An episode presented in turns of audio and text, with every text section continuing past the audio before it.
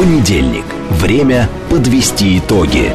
Главный редактор радиостанции «Говорит Москва» Роман Бабаян вместе с вами обсудит и проанализирует главные события прошедшей недели, их причины и последствия. Вспомним, что было, узнаем, что будет. Авторская программа Романа Бабаяна. Программа предназначена для лиц старше 16 лет.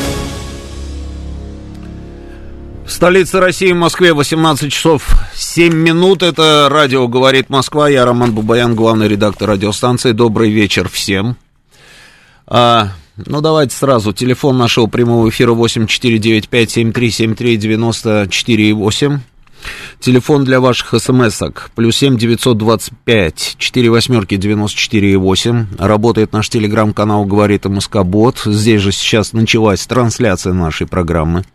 Она началась еще и на нашей а, странице ВКонтакте, и на Ютубе она тоже началась. Евгений Варкунов, звукорежиссер, сейчас нам с вами расскажет, сколько людей уже подключилось к нашей трансляции. Поехали. 394. 394 человека. А вот вы мне не подготовили, на самом деле, ютубовский чат, чтобы я по традиции провел перекличку на... Давайте, да. А, значит, неделю назад они пытались э, заблокировать там м- нашу с вами программу и даже заблокировали на какое-то время, потому что мы имели неосторожность показать фрагменты из одного фильма, да, э, «Время Армагеддона». Помните, мы с вами говорили, что такое пропаганда. И вот они все блокировали, блокировали, блокировали, блокировали, да, заблокировали. Давайте мне чат. Вот он поехал, этот чат. Открываем его в новом окне. Отлично, отлично. А, Минводы с нами, Иркутск, а, Молдавия, Дублин, Хашимин, Мозырь, ой, Мозырь, это здорово, Мозырь, Дмитрий из Мозыря, это просто замечательно. Я много раз был в Мозыре, Дмитрий, Калинковичский район под Калинковичами, там была моя воинская часть, я приезжал в Мозырь все время, и а, особенно летом я любил в увольнение, если отпускали меня, я приезжал там в Припяти купался там река Припять, слышали про такое название, да. И никто нам тогда не говорил, на самом деле, по поводу того, что Припять это ой-ой-ой. И везде висели вот эти вот а, датчики, которые показывали уровень радиации, и всегда эти датчики показывали, что все нормально, все нормально, все в норме, да. И только потом, мы узнали, что на самом деле Гомельская область Беларуси пострадала даже больше, чем непосредственно сама а, Чернобыльская зона. Серпухов с нами, Лиски с нами, Воронежская область, Ивантеевка, Кустанай, Казахстан, Рыбинск, Петропавловск, Казахстан, Германия, Алтайский край, Мосфильм с нами, Мурманск с нами, Липецк, Алмата, Рыбинск, Боброва, Московская область. Империя лжи внимательно смотрит, а точнее Сиэтл, штат Вашингтон, пишет нам Елена. Отлично, значит, эм, еще Казахстан, Витебск, прекрасный город Витебск, прекрасный просто. Рязанская область, Оренбург, Юрьев Польский, Владимирская область. Ой, я летом был там у вас, да, Татьяна Апарина, был я у вас летом. А, Отрадная, Таллин, а, Подмосковье, Рига, Рига, много раз был в Риге, много-много раз был в Риге. Кагалым, а, Чикаго, так, что у нас здесь еще? Барселона, Пенсильвания, Минводы, Воронеж, Иркутск, Харьков, э, Ивановская область, Молдавия, э, Дублин, Хашимин, э, так, так, так, так, так, так, так, так, так, опять Лиски, Ханты-Мансийск, Алма-Ата, Узбекистан, Пермь, а, привет, Калинкович, да, Новосибирск, Печора, Актау, Казахстан, Камышин, Донецк с нами, Литва с нами, Греция, а, с нами Тбилиси, с нами, в общем, прекрасная география, просто замечательная, на самом деле, Мытищи, Бердянск, да, все здорово. А, ну вот, кстати, по поводу того, кто где был. Вот это вот голосование, которое вот сейчас вот было у Юры, у Юры Буткина в эфире. Я слушал и просто диву давался, удивлялся. Весь день я сегодня слышу обсуждение этой самой новости, этой самой инициативы, и все никак не могу понять. Тут что это вообще за такое вот, я не знаю, а, навязчивая какая-то идея запретить чиновникам и депутатам куда-то ездить. Почему? Кто сказал, что так должно быть? Это что за поражение в правах? На основании чего? Ну, ну кто это сказал? Почему депутат не должен никуда ездить? Или почему чиновник не должен никуда ездить? Неужели, почему, вот кто вот на самом деле придумал вот эту вот какую-то странную формулу, что если ты куда-то поехал, ты не патриот? Это что за ерунда? Кто это сказал? И все, все как ухватились, да, за эту историю, и всем нравится, не, давай, давай. А, ну, во-первых, а, уже говорили об этом, да? Если ты имеешь доступ к тайне, ты и так просто так никуда не поедешь. А, ты должен получить разрешение. Перед тем, как куда-то поехать, ты должен предварительно сообщить о своем намерении, что ты собираешься покинуть территорию России. А тебе разрешат или не разрешат, это большой вопрос. Все зависит от того, собственно, какой допуск ты имеешь, какая степень.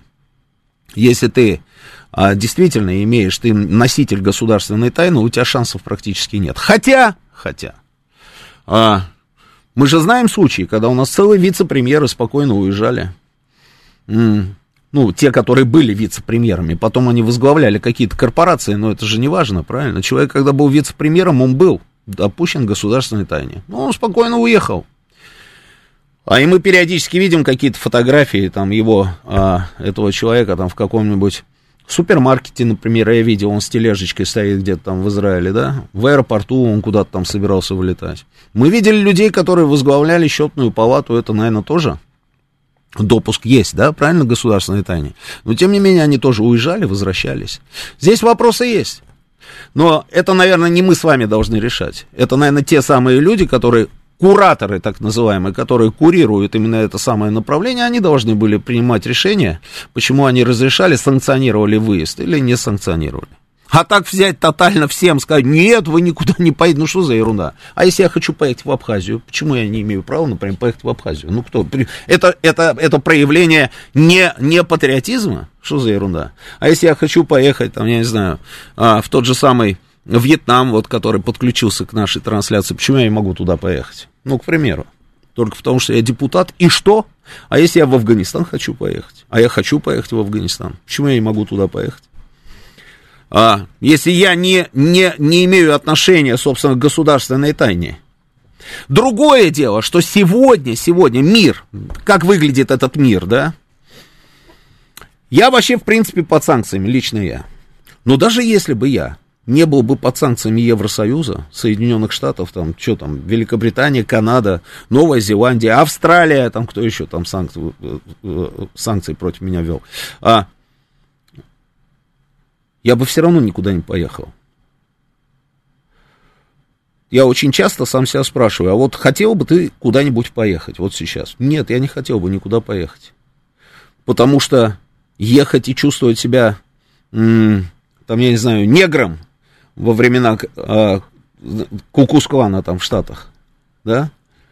Вот для этого надо куда-то поехать, чтобы на собственной шкуре, собственно, почувствовать вот это вот отношение, да? И к России, и, собственно, к людям, которые живут в Российской Федерации. Я бы никуда не хотел сейчас поехать. Ну, а так, если я, допустим, хочу поехать в Сербию, почему я не должен иметь возможности туда поехать?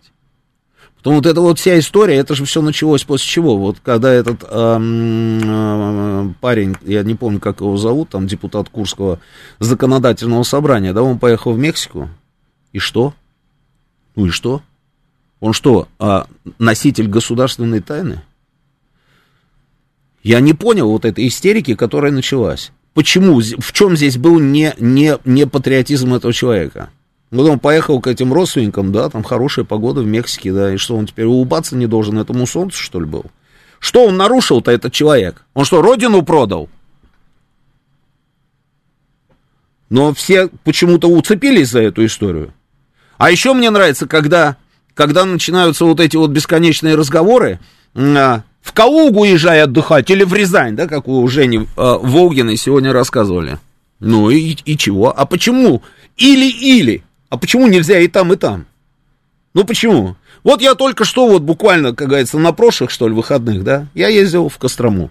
Я люблю Кострому, люблю Ярославль, да, я в Кострому езжу регулярно, у меня там друзья.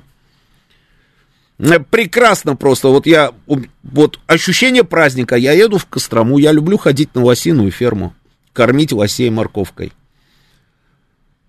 Люблю бродить там по этим всем деревням. Про плес говорили, прекрасно. Русаново есть еще такая деревня, которая точно просто на противоположном берегу от Плеса. Она относится к Костромской области. Прекрасная совершенно деревня. Там тоже приведены в порядок все вот эти домики. Там все вот, все вот такие вот, они нарядные, нарядные, просто как пряники, а домики такие. А, прекрасное совершенно место. На противоположном стороне тот самый Плес. Зимой можно пешочком пройти по Волге, просто на ту сторону вернуться назад. И что? И если, если я езжу туда, значит, я не должен поехать в Китай, что ли, например? Я, я не понимаю этого. Потому что кто-то считает, что так должно быть. Нет, это так не должно быть. Абсолютно. Я везде был, практически. Езжу, смотрю, соскучился по каким-то местам, могу снова поехать. Но у нас же вот это вот где-то вот, я не знаю, в подсознании, что нет, вот, вот чиновники, депутаты, почему чиновники, ну, Света, допустим, вот первый человек, который мне приходит в голову, там, Света Разворотнева, которая всю свою жизнь занимается проблемами ЖКХ. Сейчас она там в комитете по ЖКХ в Государственной Думе. Почему Света, например, не может поехать там куда-нибудь за границу? Ну, к примеру. Кто сказал, что так должно быть? Речь идет о чем? Речь идет о том, что Нельзя стоять, как говорится, одной ногой здесь, другой ногой там. Здесь я с вами соглашусь. Если ты владеешь а, какими-то там бешеными активами где-то там в недружественных странах, ну, у нас же есть страны и дружественные, да, ну, допустим, недружественные страны, тогда, конечно, наверное, есть рычаги давления на тебя, но все же зависит еще и от твоего политического веса. Если ты а, не имеешь никакого, собственно, влияния на внутриполитическую ситуацию в стране, кому ты нужен, чтобы на тебя там кто-то давил. Если ты действительно можешь влиять на какие-то процессы внутри страны, то тогда другое дело. Тогда другое дело. Здесь просто нужно идти другой дорогой. Когда мы принимали, помните, у нас был такой проект, назывался «Национализация элит». Вот о чем идет речь. Национализация элит. Об этом мы говорили много-много лет назад. Я уже даже не помню сколько. 15 лет назад, по-моему, мы начали этот процесс. Потом все это превратилось во что? Э, это э, постепенное вот это вот поступательное движение там закончилось там несколькими законами, которые запрещают там людям вот именно такого, такой весовой категории, про которую я говорю, иметь какие-то счета там за границей там и так далее, и так далее. Недвижимость, правда, туда не попала. Это тоже большой вопрос, и я всегда задавал этот вопрос. Потому что ты можешь ликвидировать собственные счета, а на эти деньги купить какие-то дворцы. Можешь? Конечно, можешь. А если у тебя есть дворцы, значит, на тебя могут оказывать давление. Могут? Да. Но сейчас, на секундочку, даже эта штука не работает, потому что там просто берут все, отнимают, вот и все. Там берут, просто отнимают все дворцы, а, а, не дворцы, виллы, там не виллы, домики, квартиры, и, и все это называется российскими активами.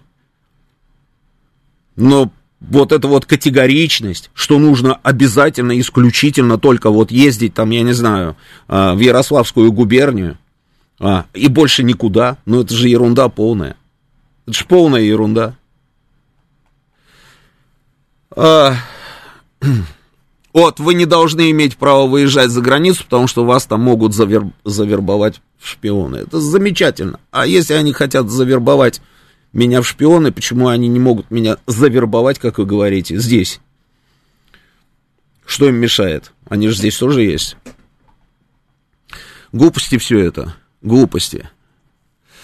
А, но, тем не менее, да, это вот, вот такое вот, знаете, такая популистская такая идея, которая, оп, ее только вбрось, как говорится, да, и тут же вот у нас сколько там, 11, там, или, а, 20 с лишним процентов там людей готовы, готовы поддержать. 20, 23, да?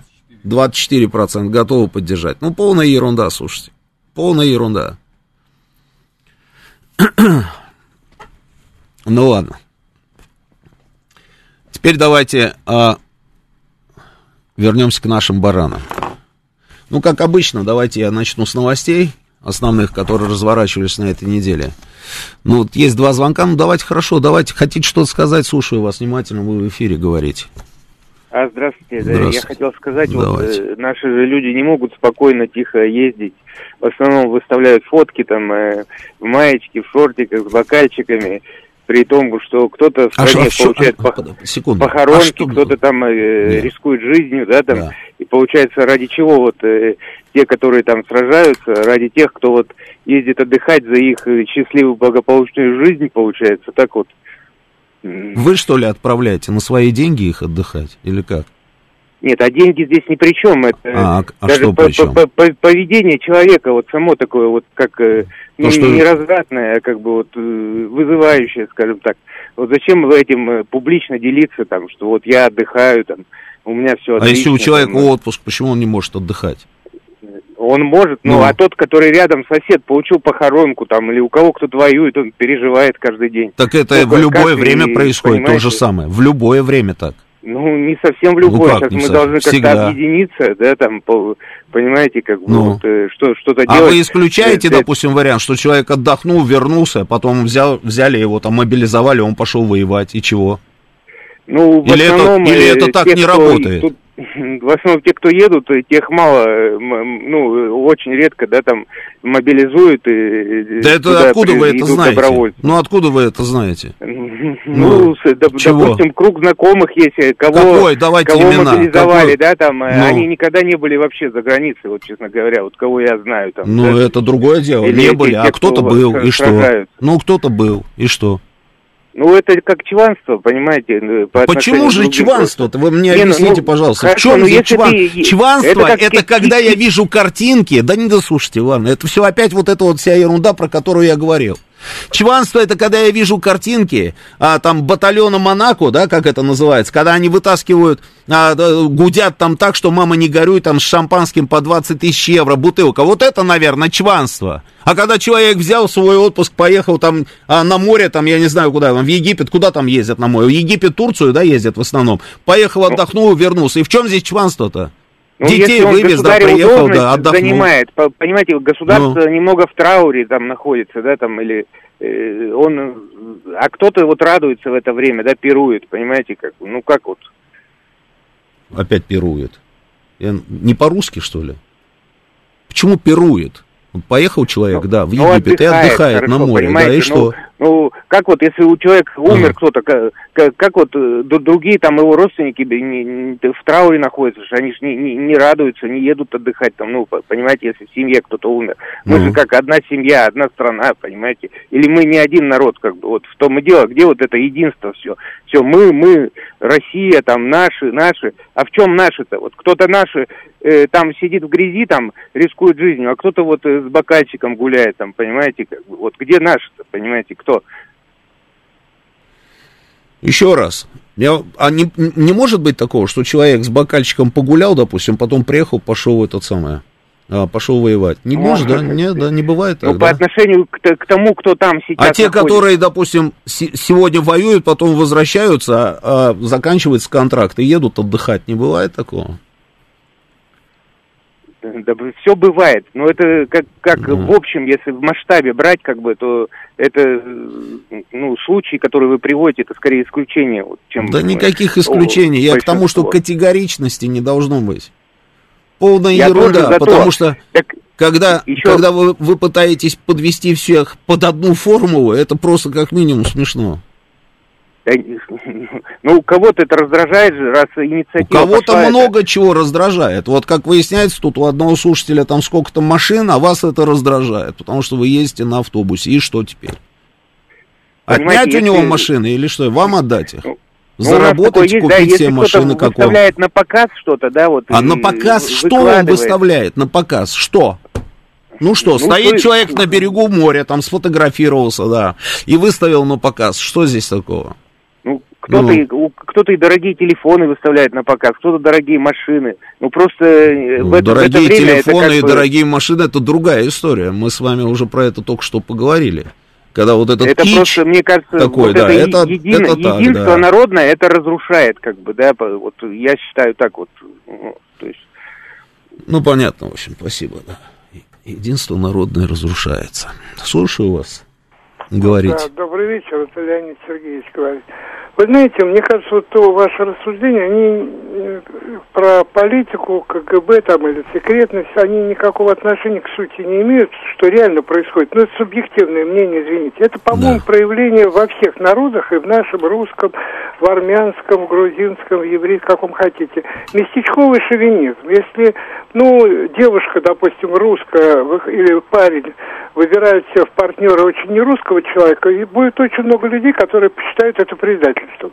Вот это вот э, инстинктивная такая реакция значительной части людей, которая не так уж у нас велика среди нас русских, в данном случае я русский, поэтому это касается всех народов. По-моему, вот именно это сработало в этом, как вы справедливо сказали, идиотском каком-то высказывании, начало не застал, депутат какой-то эту ерунду сказал или еще кто-то, ну, просто, ну, я даже не знаю, как так сказать, это...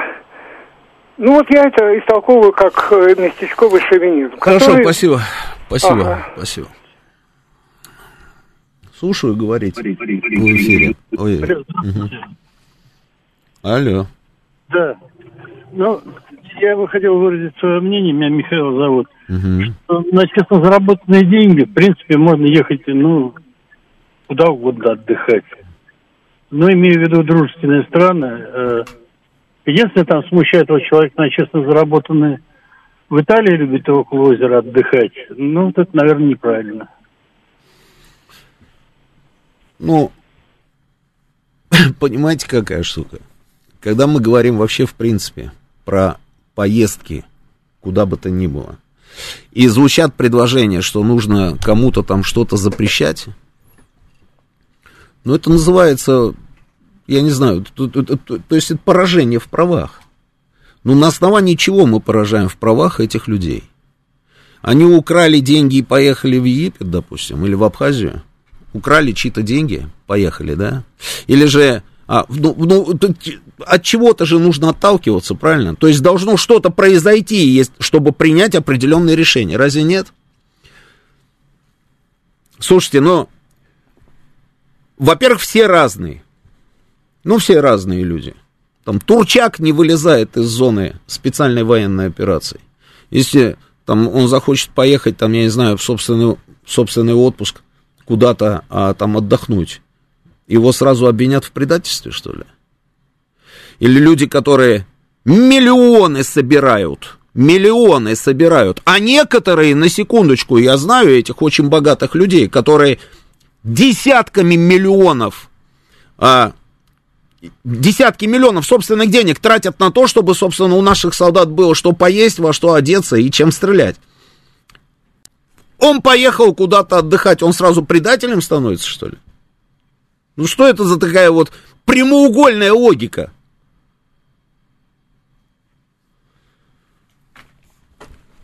Да, есть страны дружественные, есть страны недружественные.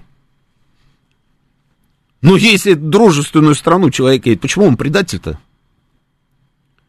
Он же не берет все свои деньги и отправляет там на нужды ВСУ.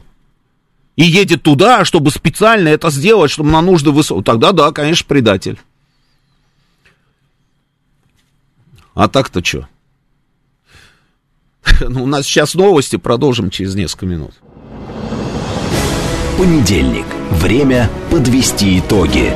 Главный редактор радиостанции «Говорит Москва» Роман Бабаян вместе с вами обсудит и проанализирует главные события прошедшей недели, их причины и последствия. Вспомним, что было, узнаем, что будет. Авторская программа Романа Бабаяна. 18.36 в Москве, радио «Говорит Москва». Продолжаем работать в прямом эфире. Я Роман Бабаян. А, читаю ваши сообщения, да, и такое ощущение, как будто я говорю, а меня не слышат. Вот я просто читаю эти сообщения, да, и вот я вижу, да. А, зачем воз, увозить деньги а, в недружественную страну? А, почему, почему, значит, вот, вот, вот. Почему люди должны иметь вашу точку зрения? Да не нужно мне, чтобы вы имели мою точку зрения. Вы просто свою голову включите и подумайте. На нахрен отвозить, вот я прям вот читаю, да, э, деньги в те страны, которые поставляют оружие на Украину. Я русским же языком вроде рассказываю, правильно? Да, в эти страны не надо, Елена Новикова, отвозить деньги. Не надо. Вот те страны, которые дружественные нам, их немного, может быть. Но мне кажется, их достаточно на самом деле. Почему тут человек не может туда поехать? Кто вы такая, Елена Новикова, что вы будете решать или лишать кого-то, собственно, каких-то прав? Ну, почему это так должно работать? Странно. Как минимум странно. А, ладно. И вот тут я вижу еще сообщение о том, что вы москвич, а, типа зажрались, где-то было это сообщение, убежало, да. И вы не знаете, как живут люди в регионах. Ну, даже отвечать не буду. Одни вы у нас знаете, как живут люди в регионах, а все остальные не знают. Мы же дальше Москвы вообще нигде не были. Ладно, давайте к новостям. Вот спрашивает у меня легионер, Турция дружественная страна или нет? Еду завтра. Я в Турцию вообще не езжу. А вы хотите, поезжайте. Не знаю. Что касается Турции, я неоднократно высказывал свое мнение, что, конечно, было бы здорово, если бы мы вообще туда по 10 миллиардов в год не вывозили бы. И мне, главное, пишут вот те же самые люди, которые 10 миллиардов вывозят долларов каждый туристический сезон на протяжении уже десятилетий в ту же самую Турцию. Потому что того all-inclusive – Потому что там дешевле они сейчас будут рассказывать, когда им скажешь, а почему вы, например, не едете на черноморские, э, на черноморские курорты наши, на курорт Черноморского побережья? Они же эти же самые люди, которые вот так вот рассказывают и а, о том, что никто не должен ездить ни, ни, ни в какую заграницу, они будут рассказывать, что мы туда едем, потому что там дешевле. А когда ты им рассказываешь, что это же страна НАТО, и даже до начала этого самого СВО, это натовская страна, что вы туда свои деньги везете им в таких количествах?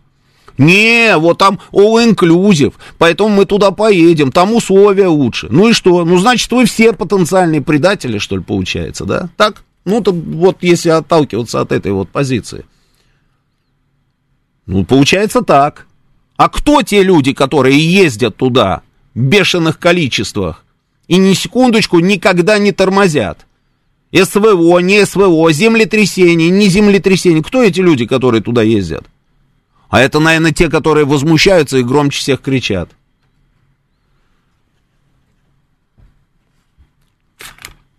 Ну да. а... Шах Мансур нам рассказывает, что он всегда отдыхает в России. Это здорово, конечно. Все, кто замкат, он же пишет, по-вашему, варвары – Шах Мансур. Понимаешь? Вот он сам придумал это, да, и сам написал, сам от этого оттолкнулся, сам себя подзавел, и теперь давай мне дальше писать сообщение. А, по работе легионер едет в Турцию. Да, я тоже по работе в Турции был, много раз. Но я не про тех, которые по работе. По работе это понятно. А я вот про тех, которые, вот, про которых я рассказывал. А, что такое у нас с Анной? Она заболела, да? Мне пишут, что пожелайте Анне выздоровления. Спрашивают про Володарского. А, мы с ним на связи. С Божьей помощью скоро вернется. Николай. Вот с улицы Усиевича спрашивает про Володарского. Вот я отвечаю. 17.01. А те, кто в Турцию ездит, это финансисты поставщиков байрактаров в, в Украину, на Украину, во-первых, на Горный Карабах и прочее, скептик.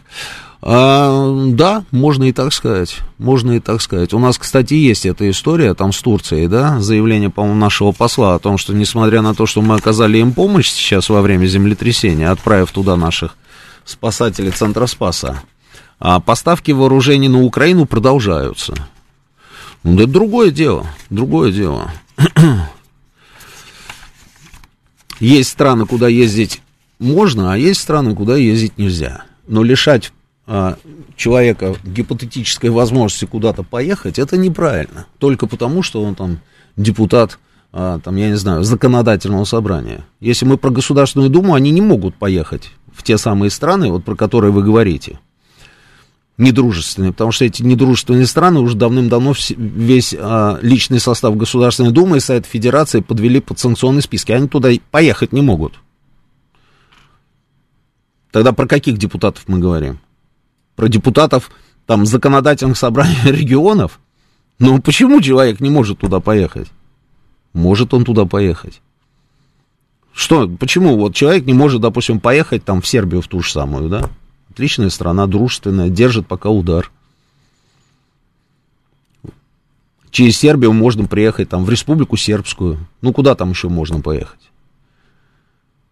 Все же говорят я понимаю, что они имеют в виду. Они говорят про кич, вот про это, да, про этот бешеный кич. Вот сейчас скандал там на той же самой Украине, да, когда они там все где-то собрались там а, на каком-то побережье, у них этот батальон Монако называется, да, или как он там называется. Вот этот кич, да, там вот эти яхты, там вот это вот бесконечный вынос вот этих а, бутылок с шампанским, там каждая бутылка 20 тысяч евро. У них там вот скандал, да. А про это, если, тогда да. Но я же про это уже сказал. я про это уже сказал.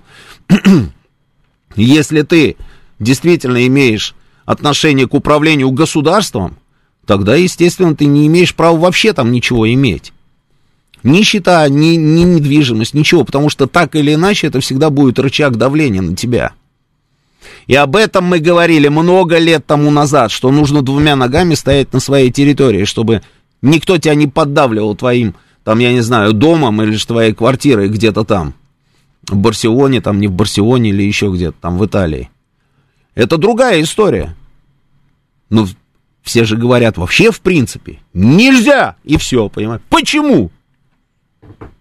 Необъяснимая вещь, понимаешь? Ну вот уперлись рогом в землю и продолжают дальше комментировать, понимаешь? Ладно, идем все к новостям. Поехали.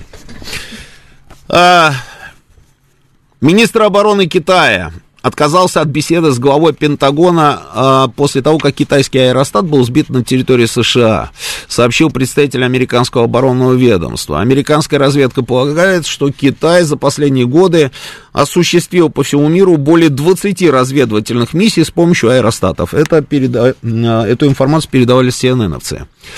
А, по данным, значит, этого канала, 5-6 из этих полетов проводились в американском воздушном пространстве. Там вообще сейчас очень интересно. И в том, и в другом воздушном пространстве летают какие-то шарики, восьмиугольники, треугольники и так далее, и так далее. Все это вроде бы как аэростаты, но, а может и не аэростаты потому что э, было мнение высказано, на самом деле, на этой неделе, что э, это вообще внеземного происхождения какая-то штука, да, и я так понял, что, наверное, китайцы какие-то у нас эти самые марсиане там, да, или откуда они там прилетели, да. Ну ладно, хорошо. Вице об этом поговорим тоже. Вице-канцлер ФРБ, ФРГ не смог назвать число танков «Леопард» для передачи Украины. А Роберт Хабек заявил, что Украина должна получить двузначное количество основных боевых танков немецкого производства в первом квартале этого года, однако добавил, что пока не ясно, сколько именно из 178 танков будет передано Киеву. Но это продолжение вот этой эпопеи с танками. Я один танк видел, но он был игрушечный, да, такой макет, да, когда этот сам министр обороны, два министра, они сфотографировали с этим танком, выложили эту фотографию. Один танк, значит, вроде бы как уже там, а вот этот вот макет. На настоящие танки вроде бы как на подходе, но когда они будут на Украине, пока непонятно. Но параллельно разворачивается история с самолетами. С самолетами, да. И там просто вал сообщений, на самом деле, э, в том числе и э, на Украине, о том, что продавили, продавили. Зеленский прогнул всех на самолеты. Это они так пишут, значит, в телеграм-канале. Прогнул всех на самолеты, и вот уже, значит, идею м- поддерживают там и во Франции, и в Германии, и в Великобритании, и все. Теперь идем к фактуре к реальным фактам. А факты немножечко другие. А факты заключаются в том, что Зеленский, значит, съездив во все эти европейские страны, сделал несколько заявлений. Вот одно из этих заявлений мне больше всего понравилось. Значит, а европейцы должны понять, что когда они помогают нам, они помогают сами себе. Ну, такое героическое заявление. Ну, хорошо, хорошо, допустим так. Но потом понеслось. Значит, встречается он с премьер-министром а, Британии. И тот говорит, да, там самолеты, все дела обязательно, это просто необходимо и так далее, и так далее. Но, но, когда мы пока еще не знаем. Французы сказали, что мы, в принципе, там тоже не против, чтобы были. Я про поляков этих не говорю, там те всегда готовы ко всем поставкам. А, мы готовы, да, мы считаем, что обязательно. Голландия то же самое про эти самолеты, мы готовы, ну и так далее. Они сейчас все потихонечку подтянутся под эту историю. Но при этом, при этом, у меня большие сомнения, что эти самолеты вообще, в принципе, могут, могут оказаться на территории Украины. Я об этом говорил в пятницу, там в эфире а, «Своей правды» на НТВ. Вам тоже расскажу, значит, ну, собственное соображение выскажу. Может быть, я ошибаюсь. Вы мне позвоните, потом и, собственно, поспорьте со мной. Или переубедите. Ведь что такое поставка самолетов? Поставка самолетов это... Ну, что такое самолет? F-16, истребитель. Во-первых, я не понимаю, зачем им истребитель. Ну ладно, хорошо, истребитель. Ведь это же не просто взять там, я не знаю, а переобучить летчиков, а, и все. Ну, вот экипаж там э, научить летать на F-16, да, а, и, и, и все, и вопрос как бы решен. Это не так. Это не так. Летчика ты можешь научить там летать на F-16, хотя это целая история. Целая история, там вообще все по-другому. Вместо там, я не знаю, штурвала, там э, какие-то джойстики, ну, кнопки в других местах. Это все по-другому. Ты можешь выучить, где это, что, как, зачем, почему, но тебе нужна практика, чтобы ты действительно, собственно, сросся с этим самолетом, и чтобы ты мог нормально выполнять боевые задачи, если ты а, поднимаешь его в воздух. Но, предположим, экипажи обучили. А что будет происходить с обслуживанием этих самолетов? Ведь обслуживание самолетов это на самом деле самая основная история. Обслуживанием самолетов занимаются специальные люди, технари. Для того, чтобы они знали этот самолет, их нужно учить, и причем учить долго, долго уч, учатся для того, чтобы превратиться в профессионалов. Кто будет обслуживать эти самолеты? Есть, есть как бы два варианта, да. А, Предположим, там, я не знаю, а сами натовцы.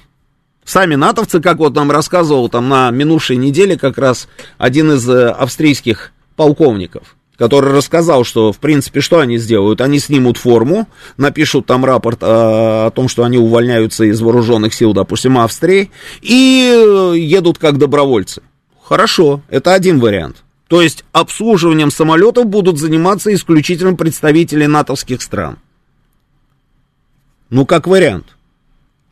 Вариант номер второй.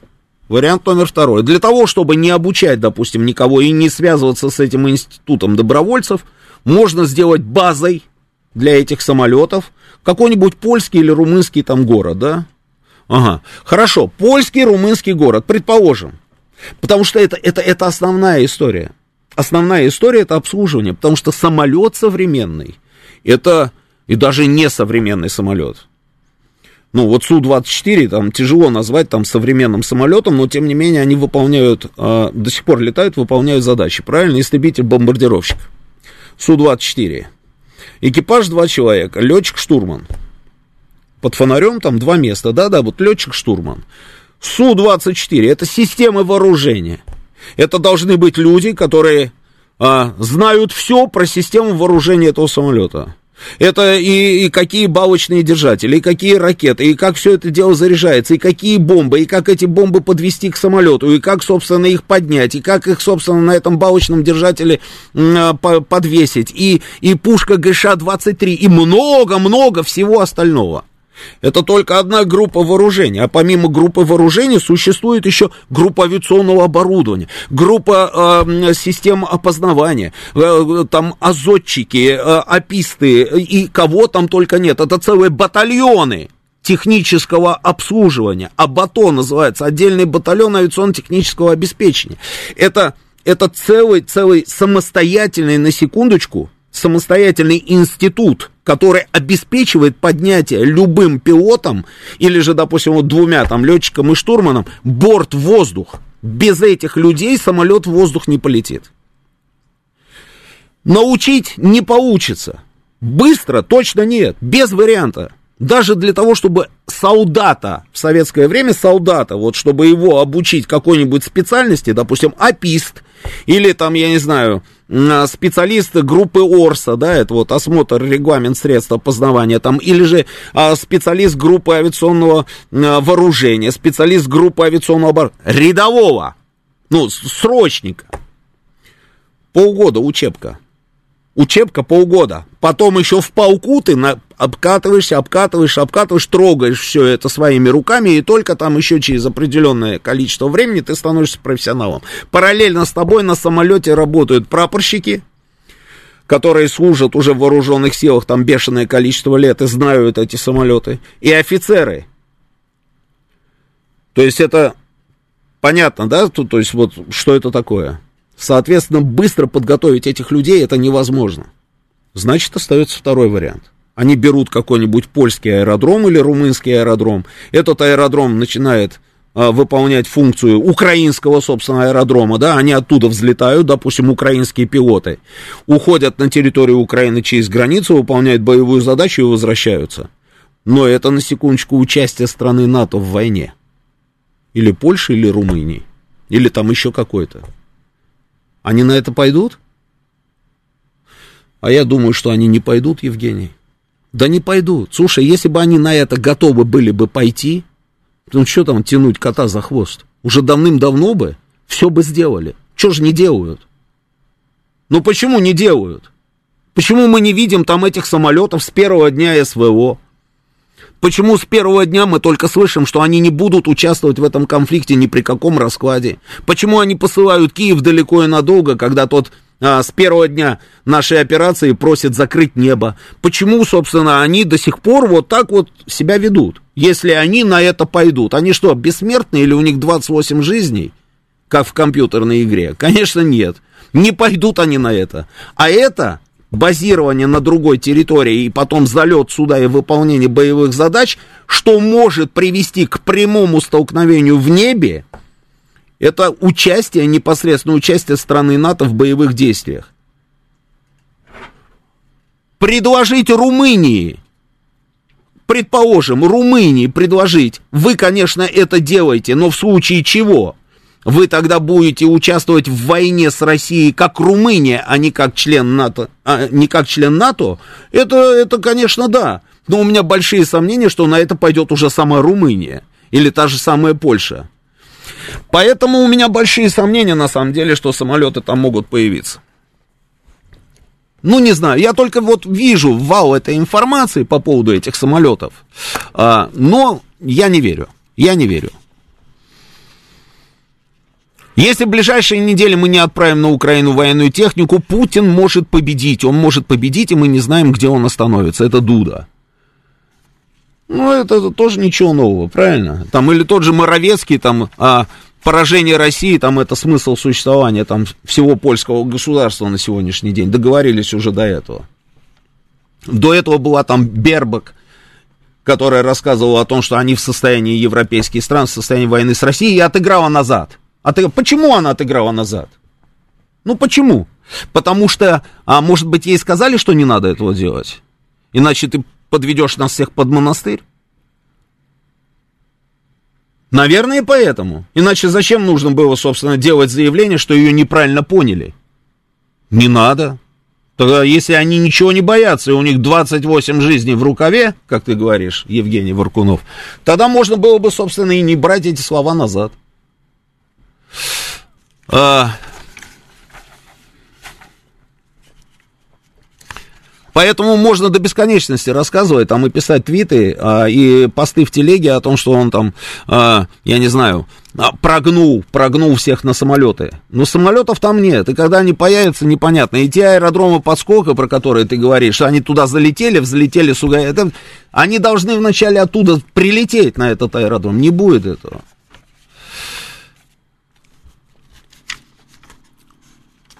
Значит, еще один косяк Зеленского, на мой взгляд, когда он заявил там, э, что э, на Украине палками никого в военкоматы не загоняют. Да, это он сделал такое смелое заявление, а потом через некоторое время они, видимо, поняли, там понеслось, понимаешь, да, понеслось, там взорвался весь этот интернет, а, миллионы роликов, где они ловят всех подряд уже во всех абсолютно местах, и даже на каких-то горнолыжных курортах они там ловят людей, которые катаются. Ну, кстати, вот возвращаясь к нашему разговору. А человек вот в России поехал кататься на лыжи, допустим, на Красной Поляне. Но если руководствоваться логикой вот того человека, который позвонил, что кто-то в грязи, а кто-то на Красной Поляне катается. Предлагаю тогда, тогда предлагаю, на расширить всю вот эту инициативу с выездами и с а, местами отдыха. И запретить вообще все, что не напоминает грязь. Вообще любой отдых, в принципе, можно упразднить. Ну а что, вот если мы руководствуемся вот этим самым алгоритмом, давайте тогда этой дорогой пойдем. А, и вот этот миллион, собственно, там а, роликов о том, что там никого палками не, загоняют, собственно, никуда, привело к чему? Привело к тому, что они начали просто вырезать отовсюду вот это заявление Зеленского о том, что палками никого не загоняют. Просто вырезать. То есть этого нет. Он этого не говорил, хотя он это сказал. Это уже все было, как говорится, опубликовано, а сейчас они пытаются все это дело а, зачистить. Что они нам обещают к 24 часу? То есть к годовщине они нам обещают что-то страшное. Как будет выглядеть это страшное, одному Богу известно. Значит, но они что говорят? Они говорят о том, что э, вот, э, значит, там вот такое произойдет, что Россия запомнит, и россияне запомнят это э, надолго. Что произойдет 24 числа? Что они могут сделать? Они ничего не могут сделать какие-нибудь там, я не знаю, а, а, резолюции, вот говорят, там резолюцию они хотят протолкнуть там где-то в ООН о том, чтобы там Россию назвали там страной Э, агрессором, чтобы призвали ее, собственно, вывести там свои подразделения с украинских территорий. Ну, мы это уже проходили, плавали, знаем. Но, тем не менее, да, вот они, собственно, везде, везде, и в Штатах, и а, в Киеве, везде говорят о том, что вот сейчас наступит 24 число, и вот тогда там вот типа Россия узнает. А параллельно с этим, вот у них логика такая интересная, параллельно с этим они говорят, что не сегодня, а завтра начнется российское наступление, и вот тогда нам совсем будет все очень плохо. У нас будет все очень плохо, потому что танков до сих пор нет, кроме вот этого одного. Самолетов тоже нет, объясни, обещания какие-то есть, а вот пощупать руками там, собственно, а, особо нечего. И вот то есть или нам будет плохо 24 числа, или у них все будет плохо. Но это вот как-то вот все умещается в одной и той же, как говорится, голове, да, и они вот это дело все расшаривают по своему информационному пространству. Сейчас у нас новости, вернемся через несколько минут. Понедельник. Время подвести итоги.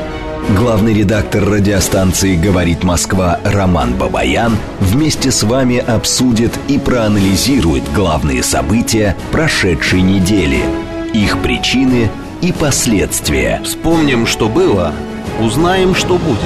Авторская программа Романа Бабаяна. Программа предназначена для лиц старше 16 лет. 19.06 в Москве, радио «Говорит Москва». Продолжаем работу в прямом эфире. Телефон прямого эфира 8495-7373-94 и 8. Телефон а, для смс-ок плюс 7 925 4 восьмерки 94 и 8. А, работает телеграм-канал «Говорит и Москобот», там продолжается у нас здесь трансляция, да, она же продолжается еще и ВКонтакте тоже на нашей странице, и на Ютубе она тоже продолжается. Евгений Варкунов, ваш, ваш выход. 2 877. 2 877. 77. Ну, отлично, да, хорошо.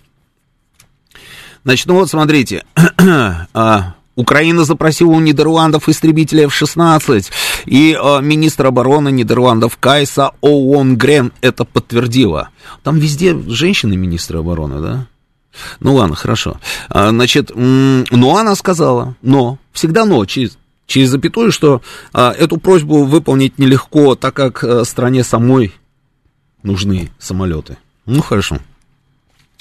А дальше Роберта Мецова, а, это глава Европарламента. Мы знаем о жертвах, которые платит украинский народ за Европу, и мы должны чтить это не только словами, но и делами. И теперь страны должны быстро рассмотреть в качестве следующего шага предоставление дальнобойных систем и самолетов для защиты значит, Украины.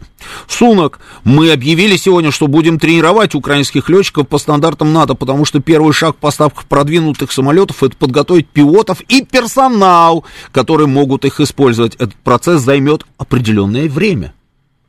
Какое время? Наша цель коммунизм. Ну, в пути кормить не обещали. Хорошо. А, Европейские лидеры ясно дали понять Владимиру Зеленскому, что они готовы предоставить больше военной помощи Украине, но пока никто не взял на себя обязательств предоставить истребители, сообщает представитель Евросоюза. Это вот то, о чем я говорил. То, о чем я говорил. И до бесконечности, вот ровно та же самая история. Параллельно с этим, опять, еще один детектив. Еще один детектив у нас продолжается. Вы помните, как-то а, в одном из эфиров мы говорили по поводу наших активов, да? А, конфискация вот этих вот наших активов там а, в Евросоюзе, вот эти вот 300, 300 миллиардов, которые где-то, ну, я вот по-прежнему, я по-прежнему просто не могу понять, что происходит. Они опять заявили о том, что они, конечно, хотят это все забрать. Но одновременно с этим в МИДе Франции заявили о проблемах с конфискацией активов российских. Почему, говорят, да? Почему? Объясняют. Сделать это без разрешения суда невозможно. Ну, хорошо, ладно. Но мы же знаем как, да? А, ловкость рук, никакого мошенничества, там по-быстренькому раз какие-нибудь закончики там это самое примут и, и, и все, да? А, Пресс-секретарь внешнеполитического ведомства Анна Клер Лежандр на сегодня Париж заморозил 1,3 миллиарда евро на счетах российских предпринимателей. Предпринимателей. То есть это не активы Центробанка. Предпринимателей. А, идем дальше. В пятницу Блумберг заявил, что власти ЕС располагают достоверными данными о замораживании 36,5 миллиардов долларов из числа российских активов, а общая сумма оценивается в 258 миллиардов. Но где остальные деньги, они не знают. Опять не знают. Опять не знают, где остальные деньги. То есть они нашли деньги, нашли деньги а, предпринимателей. Ну, это мы и так знали. То есть предпринимательские деньги и их там а, недвижимость там или еще что-то, да. Об этом мы знаем с первого дня. Они там все это дело забрали, заморозили, там все, все отняли, да. Речь же идет о других деньгах, об, о российских активах. Деньги предпринимателей, конечно, тоже можно назвать российскими, но смотря какие предприниматели. Вот а деньги, допустим, а, владельцев Альфа-банка, это российские деньги или нет?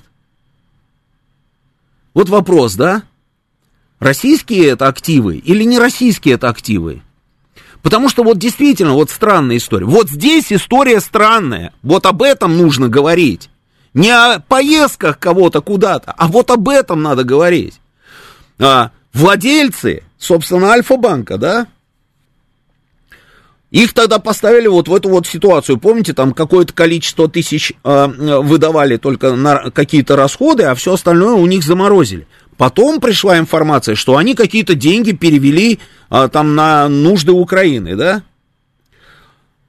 А при этом и еще проходит какое-то время, и только вот на этих днях мы узнаем о том, что они собираются ввести новые санкции. Это десятый пакет, что ли, да, у них десятый, да, по-моему, санкционный пакет. И вот по этому десятому санкционному пакету Альфа-банк может попасть, собственно, а, теперь вот в этот санкционный список. То есть до этого он там в этом санкционном списке отсутствовал.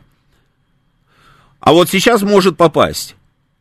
Вот это, это российский актив или не российский актив?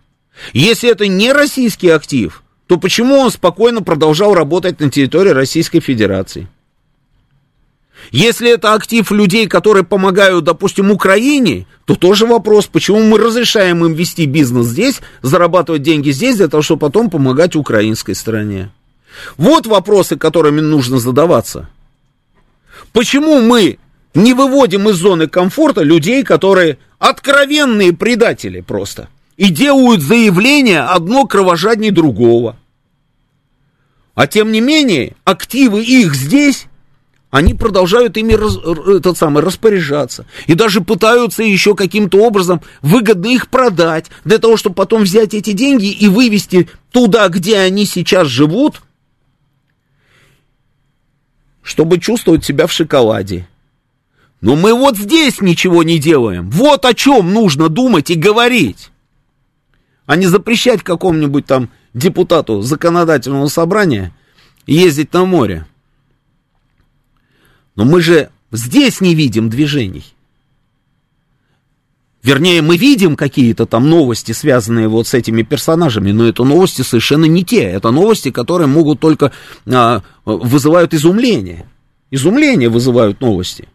Вот мне, например, да, я просто был изумлен, когда я узнал, что власти Крыма только сейчас приняли решение о национализации собственности украинских этих самых товарищей различных. Оказывается, у нас было огромное количество заводов и всего остального, и не только заводов, и отели, и не отели, и чего там только не было, что принадлежало, и квартир, на секундочку, что принадлежало украинским а, всяческим там богатеньким буратино, в том числе и, и руководителям Украины сегодняшней.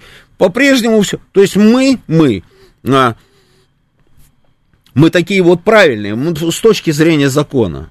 Вот у нас все должно быть в соответствии с законом. Вот мы, по крайней мере, пытаемся постоянно свою вот эту беззубость, а я это так называю, беззубость, объяснять именно тем, что мы такие законопослушные. А вот эта законопослушность в этих самых моментах как раз вообще не нужна, потому что она а, расценивается как проявление того, что мы просто, знаете, ох, вот последний ох, вот это про нас они говорят. Точно, совершенно. Они говорят, а, да это же, это, слушай, мы что хотим, то и делаем, а они э, все равно, они вот э, остав, оставили нам все, что у нас есть, и мы по-прежнему бабки там, а, типа, имеем и зарабатываем, и квартирами, и, и бизнес-центрами владеем, и гостиницами владеем, мы всем подряд владеем в России. Вот это беззубость. Перечисляют бешеное количество денег на нужды ВСУ, а бизнес ведут здесь. Желают поражения России, делают заявления антироссийские, но при этом владеют недвижимостью здесь. И никто, и ничего, и нормально. Вот это действительно вызывает вопросы. А почему выпускаем некоторых товарищей с своей территории? Как специально, что ли, я не знаю. Берем и выпускаем. Почему мы выпускаем их?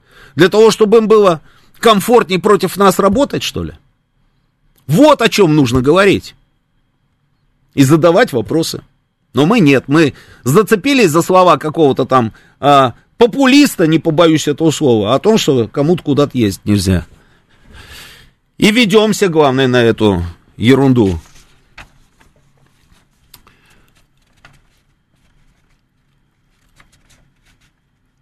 В Лондоне заявили о подготовке Великобритании конфисковать опять российские активы. Об этом говорит наш посол. Наш посол Андрей Келлен делает, собственно, это заявление. Хорошо известно, говорит он, что есть признание практически во всех западных странах, что такие действия абсолютно незаконны. Но извращенная логика состоит в том, что такие нормы надо изобрести.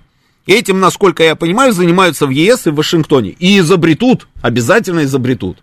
И те, которые сегодня из себя самых правильных строят, допустим, та же самая Швейцария, которая рассказывает, что у них нет механизма никакого, да, а, для того, чтобы заблокировать что-то, обязательно, обязательно найдет этот механизм, обязательно. Национализируют все, что у нас есть на их территории. Но мы никогда нет, нам нельзя заниматься национализацией, потому что, ну нет, ну что это такое? Ну это же, это же, это, это, это что такое? Это же полное безобразие, это же беспредел, как мы можем чужую собственность национализировать? Можно подумать, Евгений Варкунов хочет отнять собственность какого-нибудь там а, а, фирмача, который оставил ее здесь и свалил. И сейчас финансирует ускоренными темпами, допустим, ВСУшников. Нет, нельзя, мы правильные. Мы очень правильные, нельзя ни в коем случае трогать. Они у нас будут заводы отнимать, которые принадлежат нашим корпорациям. Заводы, они собственность нашу будут отнимать. Мы нет, нам нельзя. Мы правильные. Они уже дошли до того, что Айвазовского и Репина называют украинскими э, художниками. Айвазовский и Репин, они теперь украинские художники. И это не просто какие-то недоумки делают заявления. Недоумки делают заявления, это да. Это да. Таких недоумков вообще на один квадратный метр сегодня просто с перебором. Нет, это вот смотрите новость, я вам сейчас покажу. Метрополитен музей в Нью-Йорке назвал Репина и Айвазовского украинскими художниками. Соответствующая информация появилась на, на сайте музея. В частности, на странице с картиной «Корабль в лунном свете» Ивана Айвазовского указано, что автор полотна украинец, бедный Айвазовский. То есть... Э, украинец Айвазовский. Почему он украинец? Ну, начнем с того, что он армянин. Это если мы про этническое происхождение. Ну, ну, ну почему украинец? А Репин? Аналогичные данные размещены на странице а, с картиной портрет Всеволода Михайловича а, Гаршина Ильи Репина. А ранее Куинджи они назвали, собственно, а, украинским художником. Но Метрополитен, это уже Штаты. Когда украинцам называли Королева, потому что он там в Крыму родился, да, но это делали недоумки в Киеве, мы, говорится, смотрели на это, на все. И так снисходительно, как говорится, улыбались. Ну, что взять с, с хворых и больных, да, там, а, неумных. Но здесь уже просто такими темпами они вот, вот, пожалуйста. А нам ничего нельзя. А мы рассуждаем о том, что, ай, ну как же мы в наших кинотеатрах без их разрешения а, будем показывать какие-то фильмы. Ай-яй-яй, а как же права? Права, как у нас с правами? Ай-яй-яй, ни в коем случае нельзя. Ну это же идиотизм. Ну нет. Вот куда нужно двигаться. Не нужно уподобляться этим идиотам. Нет, не надо этого делать. Ну, нужно просто отвечать ровно на те же самые плевки, которые летят с их стороны. Отвечать адекватно, а не призывами к хорошему поведению. А в Киеве, вон, смотрите, как интересно, они памятник Чекалову, Пушкину, значит, очередной памятник нашли демонтировали, и Ватутину.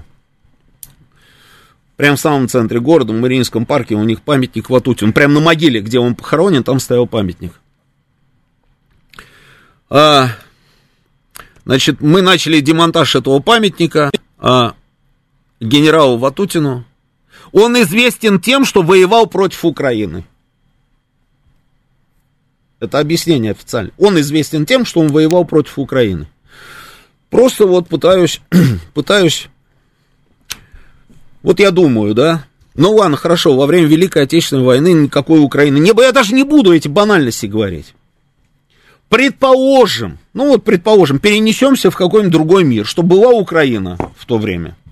Ну, украинское государство, предположим, что оно было. Ну тогда дальше давайте расшифруем вот это вот э, заявление. Он, он известен тем, что воевал против Украины. Отсюда вопрос. На чьей стороне тогда воевала Украина? На стороне гитлеровской Германии? они сами вообще понимают, что они несут? Люди, которым они дают вот эту вот информацию, которым они это вот, вот, вот вбрасывают, эти люди понимают, что с ними происходит? Мне кажется, нет. Просто, ну, предположить, что все, все оскотинились до крайности и отупели одновременно, но это же вряд ли, да, так же не, не бывает. Но когда им говорит советник президента, что мы сносим памятники, значит, а, а, Пушкину, Ватутину и Чекалову, потому что они палачи украинского народа, на кого это рассчитано? Это на кого это рассчитано? Палачи украинского народа. Чекалов, палач украинского народа. Или Пушкин, палач украинского народа. Что за идиотизм? И вот, вот в этой реальности, собственно, находится целое государство. Вот в этой реальности находится целое государство.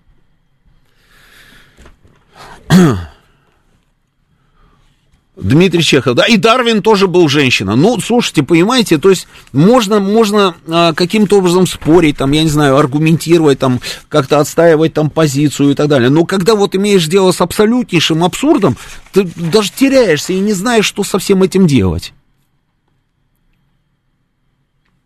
Проспект этот переименовали они. А, проспект Победы в Киеве. Прекрасное место такое. Я миллион раз там был. Цирк там находится. Цирк стоит потом стела. Это с этой стороны у них универмаг, как он называется, Белый лебедь, что ли? Или какой-то там лебедь. Прекрасное место называется Проспект Победы. Они его э, собираются переименовать. Почему? Им помешала победа, что ли? Если вам помешала победа, значит, вы не те, кто победили, правильно? То есть вы добровольно идете туда. То есть тогда скажите откровенно, что мы, собственно, мы, вот, а, мы это вот такое вот сегодняшнее, сегодняшняя форма, сегодняшняя форма гитлеровской Германии. Ну так скажите тогда. Нет. И так тоже не говорят. Запутались окончательно, не, несут какую-то ересь и, и, и, и даже и не знают, что со всем этим делать.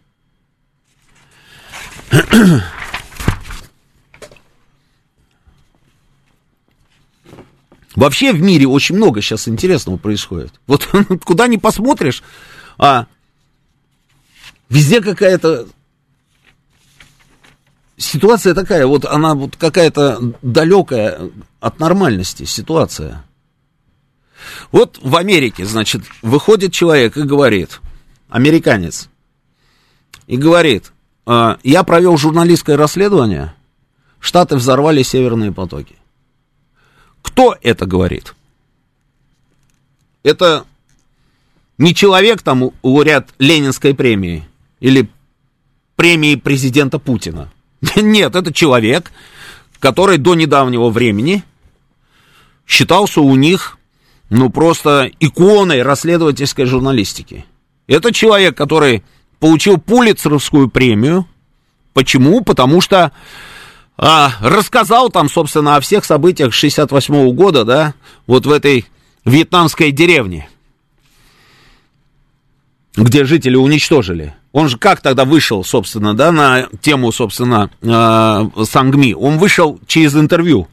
Он взял интервью американского офицера, и тот, собственно, рассказал. И он провел журналистское... Наш, нашумевшая история, известная история, да. Он об этом рассказал, получил премию. После этого человек занимался неоднократно этими журналистскими расследованиями. Сейчас он делает журналистское расследование, я читал целиком. Я не знаю, там кто-то читал, не читал целиком, собственно, его расследование. Там, ну вот, расследование, хоп-хоп-хоп-хоп, там, да. А он приходит к выводу, что американцы взорвали северные потоки, три из четырех веток, да, и из него делают маргинала сразу, моментально. Нигде в информационном пространстве там не присутствует эта тема. Если она присутствует, то только исключительно в ключе, что выживший из ума человек делает какие-то заявления представитель государственного департамента выходит и говорит, о, это пропаганда, это пропаганда. Вот это вот, я когда услышал, Нет Прайс, да, его зовут, этого человека, когда он выходит и говорит, ну, вместо того, чтобы ему задали вопрос, что вы думаете по поводу этого журналистского расследования господина Херша, он говорит, вместо того, чтобы а, повторять эту пропаганду, вы бы лучше там что-то, что-то. Я когда это услышал, я сразу понял, я, я, у меня есть такой вот а, мой личный способ – если ты человеку даешь факты, вот просто ему называешь факты, дважды два, четыре. Или даже не так. Ты просто у него спрашиваешь, скажи, пожалуйста, сколько будет дважды два? Он говорит, четыре. Ты говоришь, отлично. Сколько будет трижды три? Он говорит, девять. Ты говоришь, замечательно. Ну, ты понимаешь, что математика точная наука, ты начинаешь у него спрашивать. Он говорит, это пропаганда. Вначале растерянность, потому что он сам только что с фактами, которые ты ему даешь, соглашался. Ты видел факельные шествия в Киеве с портретами Бандеры? Видел. Отлично. Ты видел, как они кричат на москаляку на геляку, кто не скачет, тот москаль, а, у, режь русню, и вот ты слышал заявление, там, Тигнебока, а, там, а, еще чьи-то, еще чьи-то, ты видел, как а, проспекты называют именами вот этих упырей, ты вот все, да, видел. Ну как ты можешь их поддерживать? Это пропаганда. И я, я когда услышал нет прайса, и ему, у него просто спросили, что вы можете сказать по поводу расследования вот такого корифея.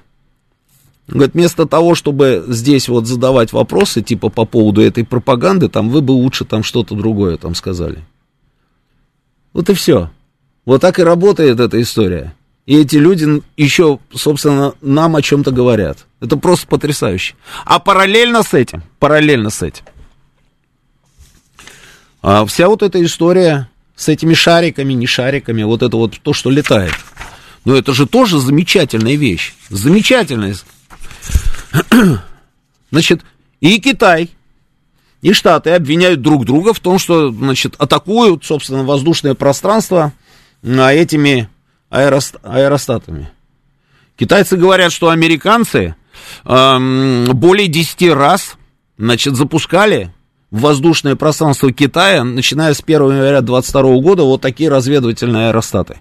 Американцы говорят, что мы уже 4 сбили, 4 сбили, ну, за сбитием одного из них там наблюдал весь мир, да, и оказывается уже быстренько там еще, еще три, да. Сбили уже четыре над озером Гурон, последний, и он был по размерам, ну, этот по размерам, он по, по форме был какой-то странный, то есть они еще и разные формы, там все эти аэростаты. Ну, китайцы говорят, что это все метеорологические вот эти вот зонды, которые заблудились. Но вот это вот интересное выражение. Смотрите, командование воздушно-космической обороны Северной Америки, значит, а, Ван Херк человека зовут, руководителя этой организации, он говорит о том, что э, происхождение вот этой всей истории внеземное. Что имеет в виду? Может быть, может быть, он не договорил, и, может быть, он как-то это вот расшифровал там всю эту историю.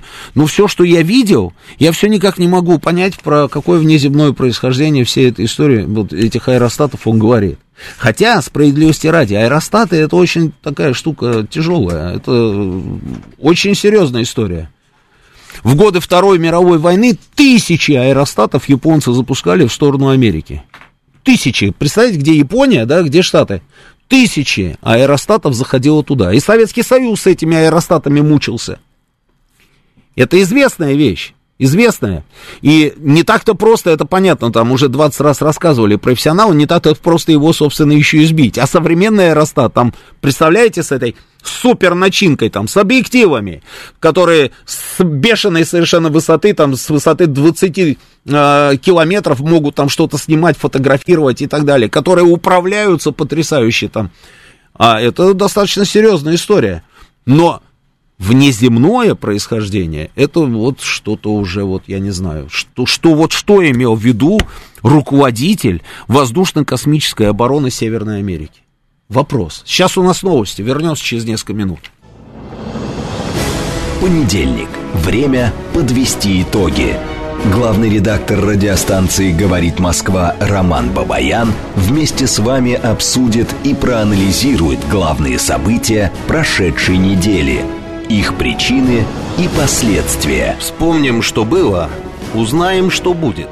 Авторская программа Романа Бабаяна.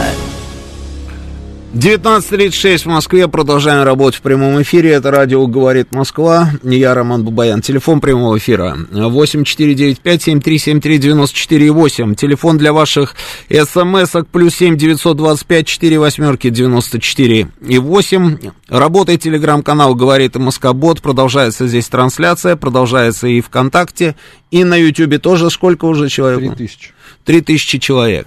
Хорошо, вижу ваши звонки, да, а, но вначале зачитаю некоторые сообщения. Летчиков готовят 5 лет, 82-26. А, да, совершенно верно, летчиков готовят 5 лет. В периоды повышенной сейсмоактивности, Адам пишет нам, были случаи появления НЛО. Напомню, такая активность по всей планете фиксировалась с декабря.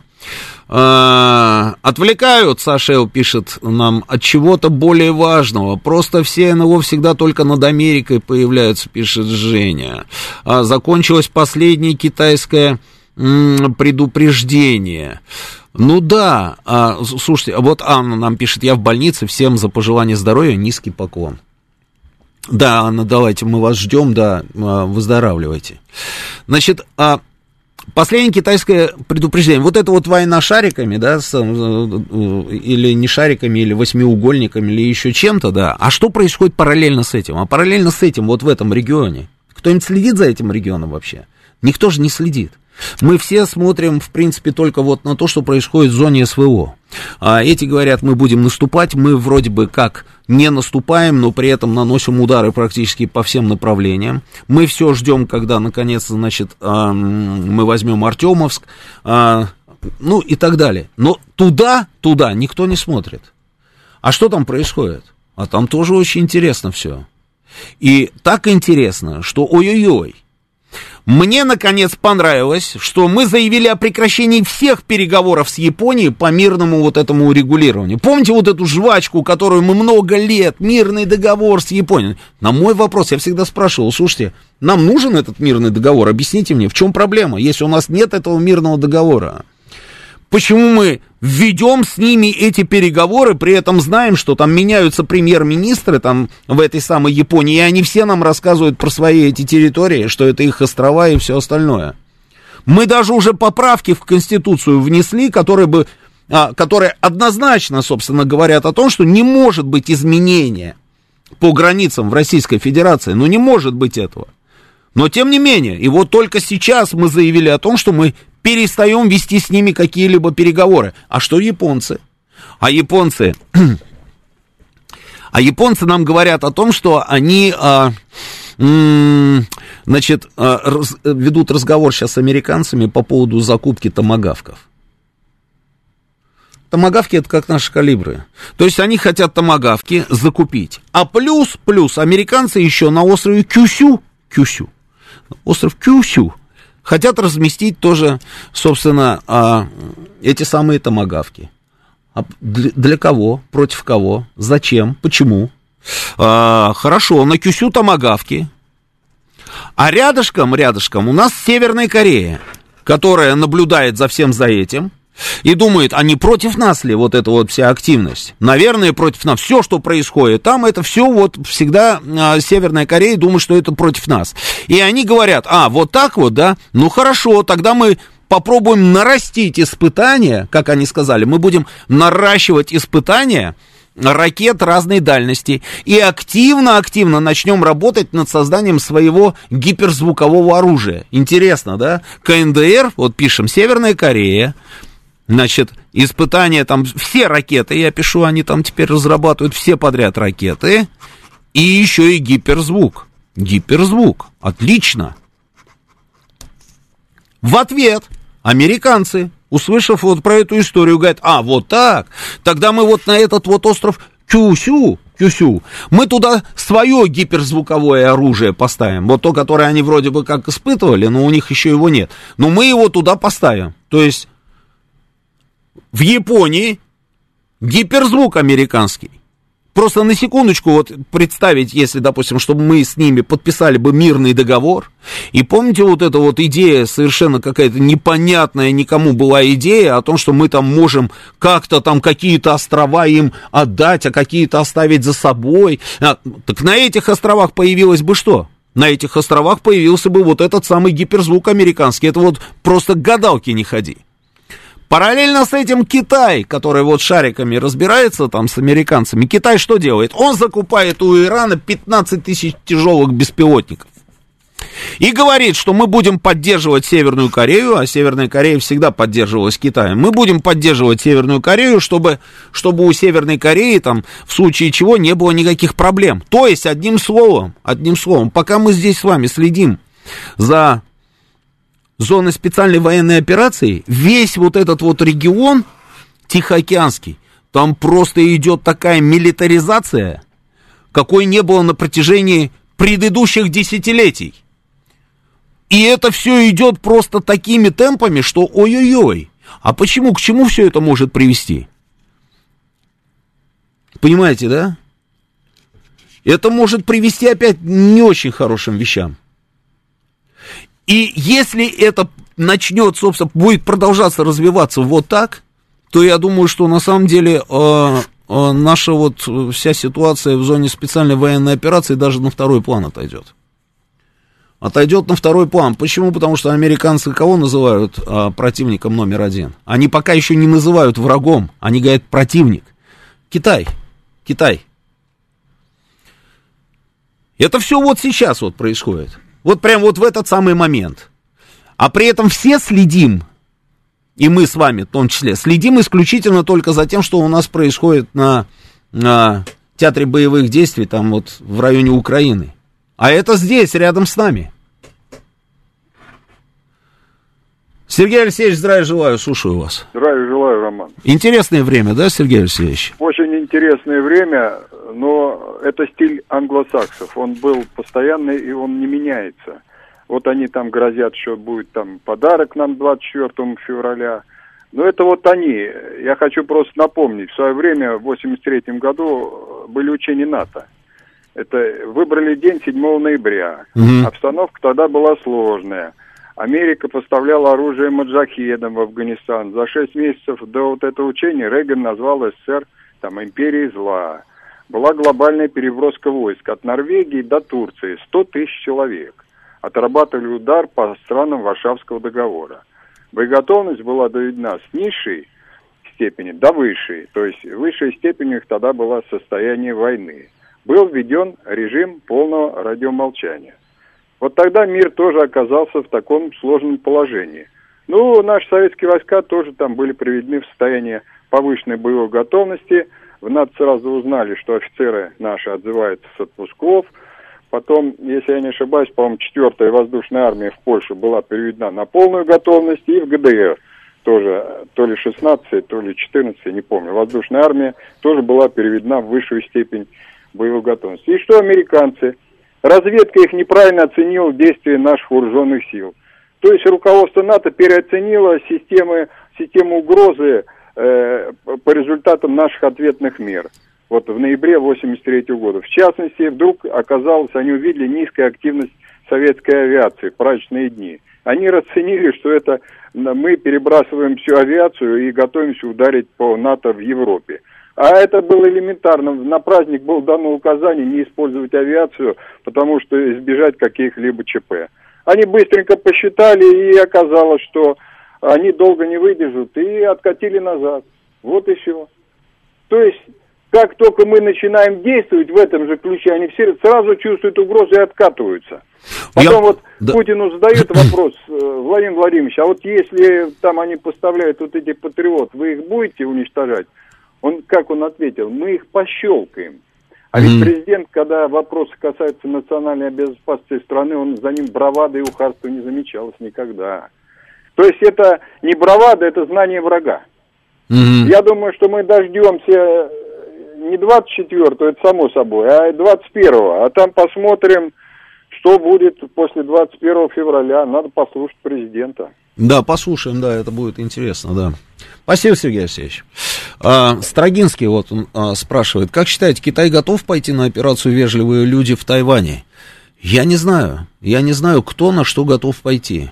Я знаю, я просто вижу, что, проис, что происходит. Я вижу, что там просто а, идут какие-то процессы, которые в шаге уже от неуправляемости на самом деле. Потому что, видите, этим мы сюда томогавки, а этим, а мы сюда, значит, э, гиперзвук, а мы сюда вот гиперзвук, а мы сюда тяжелые беспилотники, а мы сюда вот это, а мы сюда вот это. И это просто, э, ну вот смотрите, да, американцы, они сейчас в шоколаде.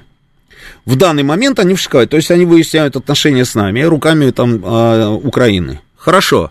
А параллельно с этим весь, весь крупный европейский бизнес, ну, по крайней мере, значительную его часть на свою территорию уже перетащили. Зарабатывают, э, собственно, деньги. Правильно? Правильно. То есть деинструализация, да, индустриализация а, Европы на наших глазах с вами происходит. То есть они платят за все дороже, за все энергоносители. Заводы переезжают. Это мы же с вами видим, да? То есть здесь, здесь а, ну, цели так себе, вроде бы, как бы, если и не все достигнуты, да, ну, по крайней мере, какие-то цели уже достигнуты. А там, там, там вообще еще пока ничего не достигнуто. И там, а, там нужно, там нужно еще и затянуть в этот процесс Китай. И каким-то образом сделать так, чтобы, может быть, руками Японии, допустим, чтобы Кита с Китаем там, как говорится, э, разбираться. Я, я не знаю, как, как все это будет выглядеть, но я просто вижу, что процессы, которые там разворачиваются, очень-очень опасные. Вот что я вижу точно.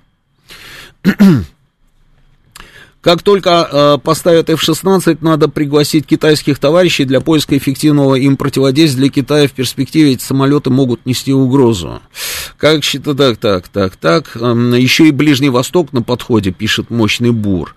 Ну да, ну да. То есть вот, вот все как-то очень тревожно. Слушаю вас, говорите, вы в эфире. Добрый вечер, Роман. Здравствуйте. Вот я с вами вполне согласен. Получается, что мы в Крым вкладываем деньги – Крыма Украина лишает воды. А я только в этом году узнал, что там украинский бизнес работает. Почему мы, может быть, тогда уже надо менять власть в Крыме, или она вместе с этими бизнесменами украинскими? Как вот это понять? Нет, Я это могу- точно нет, это точно нет. А, знаю лично там Аксенова, это точно нет. А, но я еще это, это может быть звучит как-то вот неправдоподобно, может быть звучит парадоксально. Но мы по-прежнему, даже вот в нынешних условиях, действуем исключительно по закону. Исключительно. По- И вот так, вот так, да, вот так. Роман, ну получается как? Нас везде лишают, Да, а мы что да. ничего сделать. Эти же деньги идут на войну с нами. Да, я вот, я вам и говорю, что да, так и есть. Потому что мы говорим, это частная собственность, она у нас охраняется законом. Ну и что, что она принадлежит там вот этим вот людям? Но это же частная собственность, ну как, вот это, это же неправильно. Говорим мы. А когда дело касается нашей собственности, государственной, частной, там неважно какой, там совершенно другие подходы. Но мы не отвечаем точно так же. Я не знаю почему, но не отвечаем. Вот смотрите, в Германии там хватанули там перерабатывающие заводы. Да не Там только в Германии. И в Италии Ну, то же самое А, хватанули. вот, Ну, до, до каких пор мы будем молчать? Мы прекрасно знаем, что НАТО против нас, они хотят нас стереть, вы понимаете, чтобы не было России, не было русских. Ну что же мы не можем ответить? Я не знаю. Я не знаю. А, как-то ответить мы можем, но после этого тогда уже все. Вот это точно я знаю, мы можем вот так ответить. Не хотелось бы, чтобы до этого э, дошла ситуация, не хотелось бы. А вот что касается тех вопросов, которые вы задаете, да эти вопросы, я неоднократно, собственно, про это говорил. Неоднократно. Но у нас же вот совсем недавно здесь в студии был представитель киноиндустрии нашей. У кого? У Волгиной, по-моему, был, да, он в эфире. А я в машине в это время ехал и слушал внимательно. Я разговаривал с радиоприемником. Вот я сидел и разговаривал с радиоприемником. Потому что на, я же не в эфире, она с ним общается, а я вот, значит, вот, вот с радиоприемником. И он говорит, нет, ну как? Мы не можем показывать голливудские фильмы, если у нас нет а, разрешения от правообладателя. Я слушаю и думаю, почему? Какой правообладатель? У кого мы будем спрашивать? Зачем нам у кого-то спрашивать разрешение?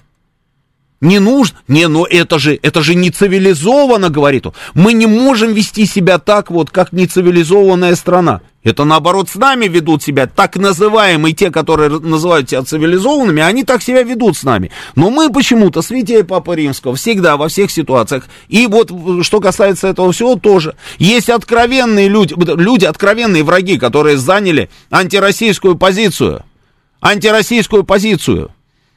И, и вот эти убеж... сбежавшие там, и испугавшиеся, и не испугавшиеся, но они же продолжают что делать? Они продолжают зарабатывать здесь деньги, они продолжают, собственно, владеть здесь недвижимостью, они продолжают все, что вот у них было, у них ничего не изменилось. Они еще продают эту недвижимость, и эти деньги вывозят для того, чтобы продолжать жить где-нибудь там а, в Грузии или в какой-нибудь Прибалтике или в какой-нибудь Германии, при этом прекрасно себя чувствовать. Вот как у нас это происходит. Но мы же ничего этого не делаем. У нас появляются инициативы, которые вы, чтобы вывести этих людей из зоны комфорта, но они почему-то, эти инициативы, дальше не идут никуда, потому что мы отталкиваемся от точки закона, от буквы закона. Мне кажется, здесь нужно как-то вот все-таки пересмотреть нашу позицию. Я так думаю. Но все время слышу, а мы превратимся такими вот, а, типа, темпами в такую же Украину. То есть произойдет украинизация России. Ну почему? Нет, не надо украинизацию. Но что-то делать надо точно. Слушаю вас, говорите, вы в эфире. Здравствуйте, Георгий зовут. Вы знаете, вот просто вот э, вы, у нашей элита стала немножко больше, чем западная сама элита. Она все, думай, по Европам поездила, как говорится, в 90-е сформировала свои, э, свои мозги. То есть, как говорится, из грязи в князи. А сейчас она думает, мы же богатые, как говорится. Нам надо остерегаться, чтобы с Западом дружить. И все надеяться, что Запад как-то с ней опять начнет э, цивилизованно так вести себя. Ну, насчет газопровода, я считаю, э, в принципе, это вот западная элита часть испугалась, что дедушка старенький может в могилу увезти их. И поэтому они слили информацию немножко вот этому журналисту 85-летнему с репутацией хорошей. Потому что они понимают, что здесь обострение идет уже, и тут вообще-то можно привести к войне, к третьей мировой.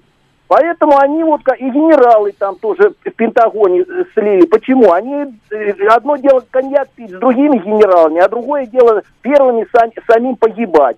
Поэтому вот они слили эту информацию, чтобы немножко притормозить вот эти лошадей, как говорится, не слишком рьяно так с Россией, как говорится, бодаться. А вот насчет Украины, я думаю, фашизм это самое лучшее, как говорится, проблема, ну, как было, управлять народом. Просто хватай, идеологию в мозги промывай, и чтобы пушечное мясо было готово быстро очень их формировать, на убой вести. Вот поэтому я считаю, что и в Европе вы смотрите, как в Германии Гансы эти, Мюллеры проснулись. Покаяния не было у них никакого после Второй мировой войны. Они, смотрите, ждали просто момента, и сейчас уже они говорят, давайте реванш, давайте только победу, самолеты, танки поставлять. Сколько добра вот фактически Россия сделала, неблагодарные вот эти вот, как бы назвать эти людишки. Сколько им и, и, и сырье давал, и объединение Германии сделали, просто дали за бесплатно. А сейчас они уже воевать готовятся с нами. Понимаете, вот эта неблагодарная Европа, им только опять пограбить просто-напросто, ресурсы им нужны. Вот поэтому вот психология такая западная. Бандюк, как говорится, Спасибо, спасибо, спасибо. Следующий звонок, слушаю вас, добрый вечер.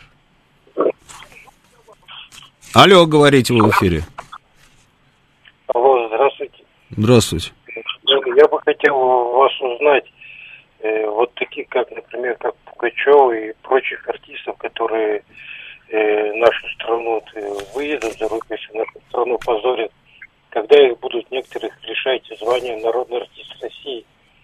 Вот у Пугачева, ну, да. это вот к нашему же разговору, да, спасибо. Это к нашему вот разговору, продолжение, да, понятно. Звучали же эти, собственно, инициативы, да. Ну, мы что слышим? Мы слышим, что мы не будем упод, э, уподобляться Украине. Хотя почему? Ну почему?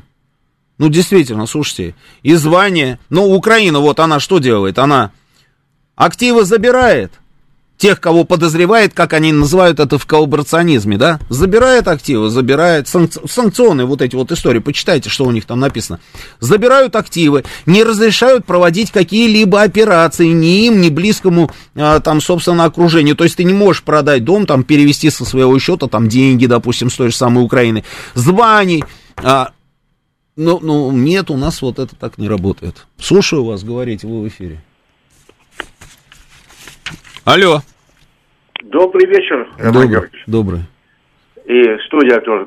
Роман Георгиевич, мне так думается, лично мне так, да. что Соединенные Штаты умышленно втяну, втяну, втянули Европу в вот эту спецоперацию, которая связана с Украиной, а сейчас взяли, взяли за Дальний Восток, то есть э, Китай и Северная Может Корея, быть и, и так. Как думаете, они выдержат сами?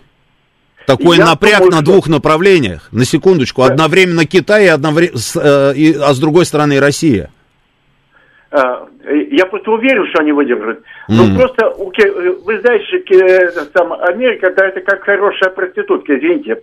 Вот, она будет очень долго наблюдать и переметнется, ну, как Великую Отечественную войну, переметнется в ту сторону, mm-hmm. тем, кто будет побеждать.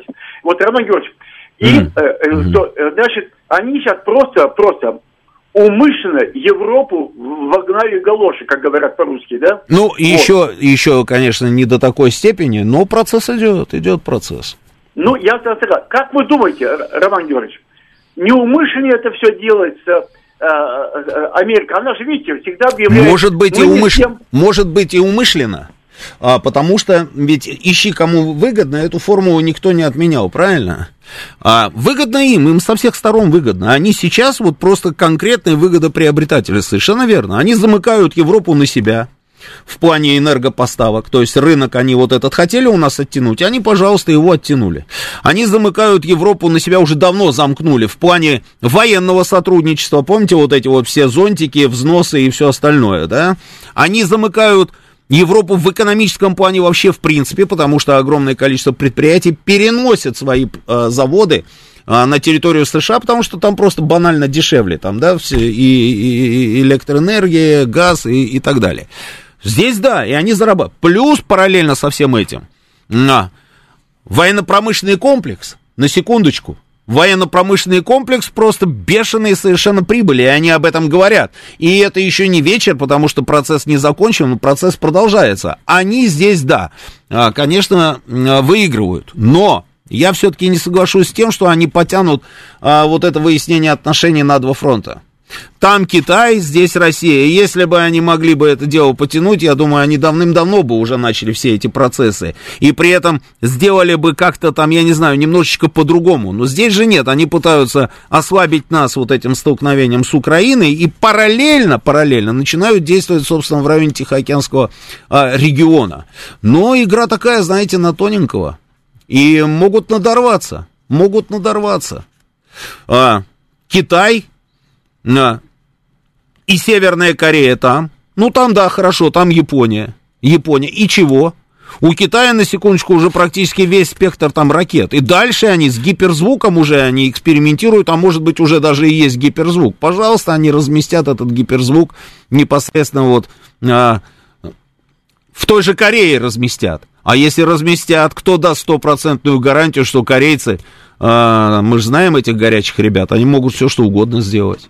Не, вот мне кажется, что это очень опасная история, да, напрасно мы не наблюдаем за этим регионом, и почему-то так все отвлеклись, да, исключительно только смотрим за тем, что происходит в зоне специальной военной операции. А два процесса на самом деле связаны друг с другом, связаны. Сейчас у нас будут новости, ведущий новостей у нас уже здесь в студии, после новостей будет а, программа про футбол «Два Георгия» вам все расскажут. Георгий Бабаян и Георгий Осипов. Потом будет Саша Сладков, он будет сегодня один, да, Галим Вергасов не будет. Он вам расскажет о том, что происходит в зоне специальной военной операции.